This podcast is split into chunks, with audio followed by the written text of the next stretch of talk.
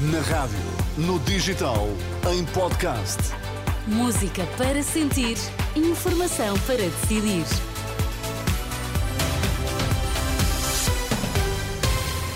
No arranque da edição das seis, conheça os destaques a esta hora.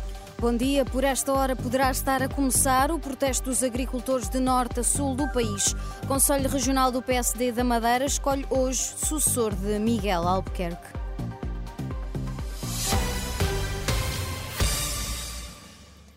Por esta hora, agricultores do país poderão estar a sair à rua. O protesto desta quinta-feira serve para reivindicar pela valorização do setor e melhores condições.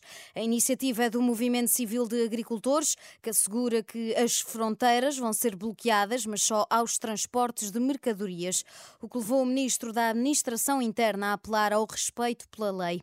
Ora, o porta-voz do movimento, António Saldanha, responde a José Luís Carneiro, diz que a manifestação não é contra ninguém em particular. Esta manifestação, todos nós agricultores, é por nós, mas é também por vós, é por todos os cidadãos portugueses. Porque estamos a falar de um, de um tema muito delicado, que é a comida. Portanto, nós jamais iríamos causar distúrbios ou prejudicar a sociedade civil eh, quando a nossa missão é exatamente o contrário. A nossa missão é fornecer e alimentar o mais possível o nosso país. O Sr. Ministro da Administração Interna, não sei por que razão, não terá tido essa leitura ou não se concentrou no básico, que é ver que nós somos a base da pirâmide económica do país e a importância que isso tem. António Saldanha, do Movimento Civil para a Agricultura, em declarações ao jornalista Vasco Bertrand Franco. O protesto que decorre um dia depois do governo ter anunciado um pacote de quase 500 milhões de euros destinado a mitigar o, o impacto provocado pela seca e a reforçar o plano estratégico da política agrícola comum.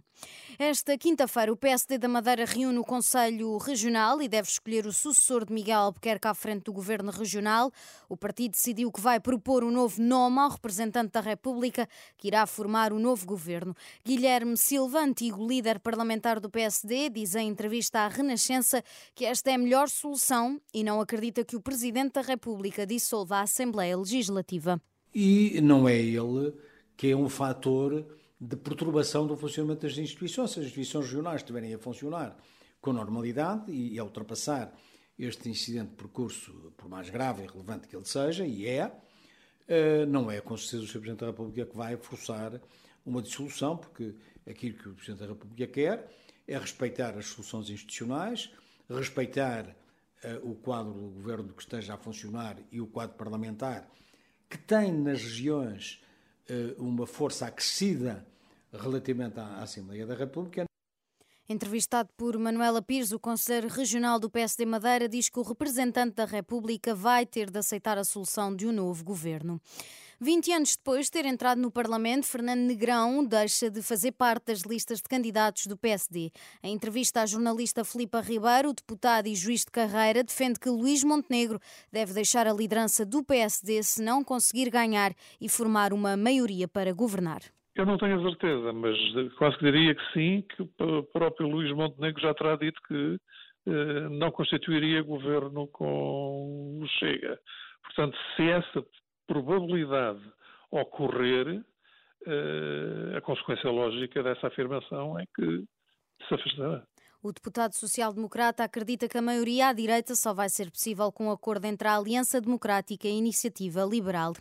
Os líderes da União Europeia reúnem-se esta quinta-feira em Bruxelas numa cimeira europeia para avançar com apoio financeiro à Ucrânia. Segundo fontes comunitárias, este apoio pode alterar o funcionamento do projeto europeu. A reunião extraordinária está marcada para as 11 da manhã e Portugal está representado pelo primeiro-ministro.